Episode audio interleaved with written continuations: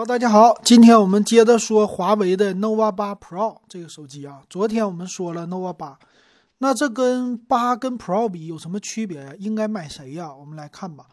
那首先这还是它的设计，呃，Pro 版呢比八稍微的厚一些，重量也重一些。Pro 版是七点八五毫米，重量一百八十四克，那八呢是七点六四毫米，重量一百六十九克。嗯，他们俩之之间差了一点点啊。十几克的重量，但是摸起来手感应该有细微的差别。那背面的造型呢，看起来没什么太大的区别。背面依然在左上角是一个非常大的突出的一个摄像头模块啊，一堆组成，几个摄像头呢也没超出多少，四个摄像头。但是中间呢有一个特大型的摄像头，这个特大呢其实只是轮廓大，哎，实际摄像头不那么大啊，就很多人觉得。哎，就换个造型而已，是吧？啊，有一个是 LED 闪光灯，但是前面的屏幕就不一样了。前面屏呢，我们昨天介绍的八，它是中间正中间有一个摄像头，哎，这块屏就不是了，这个叫环幕屏。环幕屏是什么意思啊？就是两边是有弧度的啊。这个八也有弧度啊，但是中间的摄像头太碍眼了。那这个就不是了，它屏幕更大，六点七二英寸 Pro 版。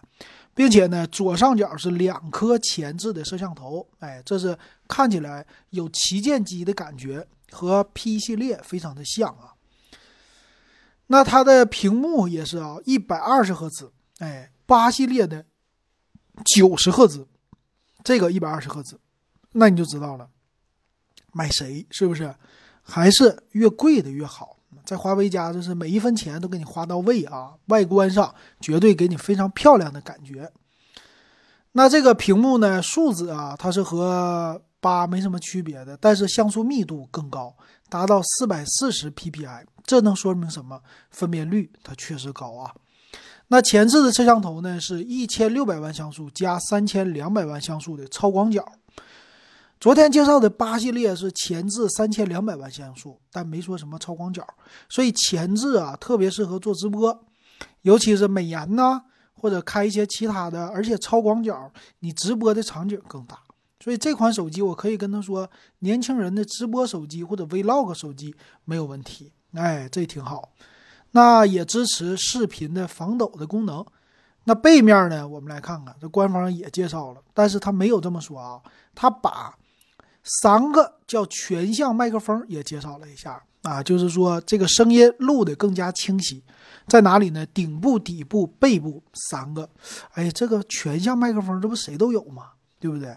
是？很多手机早就在背面有麦克风了啊，顶部、背部，所以其实没什么特别的啊。但是收音的效果会好一些，为什么？因为苹果最近也是叫。影棚级的麦克风收音啊，所以其他家都得跟上啊，这很有意思，并且呢，能够说配合华为的叫 FreeBuds Pro 来收音，什么意思啊？FreeBuds Pro 是他们家最新出来的耳麦的那种降噪耳机啊，啊，卖一千多块钱呢，一九九九，所以它这个呃配合手机的生态啊，它的录音的音质应该特别的好。再有就是它支持 Vlog 的软件了，可以帮助你来视频剪辑啊，干嘛的，并且有超广角啊、夜景模式啊都有。那摄像头呢？背面的有什么变化吗？有，哎，它这个大的摄像头啊，在八系列用的是一个超广角放在这最大镜头了，但是这回啊，Pro 系列是一正经的大摄像头，用的是六千四百万像素，并且带一个一百二十度超广角，估计是八百万像素。独立景深和独立微距镜头，所以从这个参数看，我估计啊，背面摄像头和八系列没什么区别啊。这 Pro 版可能不是 Pro 在摄像头上吧？这一点，哎，这一点它不太不太应该啊，我觉得不应该。那我们来看别的吧，呃，处理器还是麒麟九八五的处理器，哎，和八是一模一样的，支持呢 WiFi 六加的一个标准。哎，昨天老金点评的时候，WiFi 六好像。nova 八不支持，那 Pro 版支持了，好玩儿。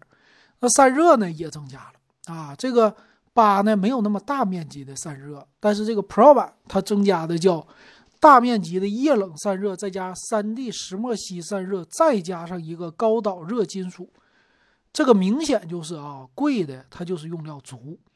那因为他们两个用的都是一个麒麟九八五处理器，那你为什么 Pro 版散热好，八的散热少？那什么意思呢？啊，那就是钱的意思，对不对？钱不够。那它的充电呢是六十六瓦，但是估计电量会大一些啊。好，还有什么别的呢？就是一些生活的功能，NFC 的支持啊。呃，其他的息屏显示啊，那明显是 AMOLED 屏了啊。再有一个线性马达啊，说打字效果特别的好。我们来看详细参数啊，详细参数和老金昨天说的一样啊，它的后置摄像头竟然和八是一样的，没区别。哇，这一点太不应该了啊！这 Pro 版竟然在后置摄像头上没有 Pro 起来，只是换了个地方。哎呀，这太不应该了。前置摄像头呢，三千两百万像素。再加上一千六百万像素，这前置摄像头啊整的挺好。那屏幕呢整的也挺好。那处理器呢没有任何的变化。哎，这屏幕呢，我觉得是它最大的一个特点，因为分辨率高，它不是那种什么二四零零乘一零八零，它是二六七六乘一二三六。哎，这块屏啊绝对值得买。所以说到现在啊，我都不用看完我就知道答案了，应该花稍微贵的七百块钱吧。贵一点的钱，你去买这 Pro 版，Pro 版，哎，屏幕啊，就是你能看得见、摸得着的地方，它都比这八更好。那它也支持屏内的指纹解锁，OLED 屏，一百二十赫兹的刷新率，三百赫兹的触控采样率啊，这采样率也高，并且屏幕也更大，还是瀑布屏，是不是？两边的曲面。那内存存储呢？它没有说存储用的哪种，但我估计啊，就是 UFS 二点一或者二点二，内存 LPDDR 四 X。那摄像头也说完了，那它支持呢十倍的数码变焦，和八是一样的，没区别。那 WiFi 方面呢就不一样了，八它就是你看都是麒麟九八五，但是八呢就把 WiFi 六直接给砍掉了，为什么？还是差钱。Pro 版呢保留 WiFi 六。啊，双频的 WiFi，蓝牙五点二都是最新的支持，再包括一众的其他的定位的功能，啊，还有什么功能啊？电池也不一样啊，这 Pro 版是四千毫安，普通的八是三千八百五十毫安，那有区别，对不对？但是他们俩充电时间是一样，三十五分钟都能充满，Type C 的接口。那机身呢？虽然说重了一点，但是电池是不是厚了一点？对不对？那重量呢？多的也是电池的重量啊！这个电池真是必须的啊！一分钱一分货呗。这个电池它是肯定的，只要是容量大就重。很有意思的是呢，它是包装里边送了三点五的三点五毫米的有线耳机啊，但是呢，它还不能插三点五毫米耳机，它得用 Type C 转三点五毫米耳机。那为什么不送个 Type C 耳机或者蓝牙耳机？不知道，但是比苹果强。是不是还有充电器，还有数据线，还有耳机啊？那就好一点了。售价，售价方面啊，两个版本，一个是八加一二八 G 三千九百九十九，还一个是八加二五六 G 四千三百九十九，差四百块钱，和那个是一样的。买哪个版本呢？钱足直接上八加二五六 G，花四千多块钱。钱一般，那你买三九九九。那买这个手机的，我觉得啊，应该不差钱。买这个价位的，看上这个外观，你买就完事儿了，肯定是不差钱的。你要差钱，你就不会买三千多的了。所以说，老金现在我已经改变想法了，喜欢就买就完事儿了。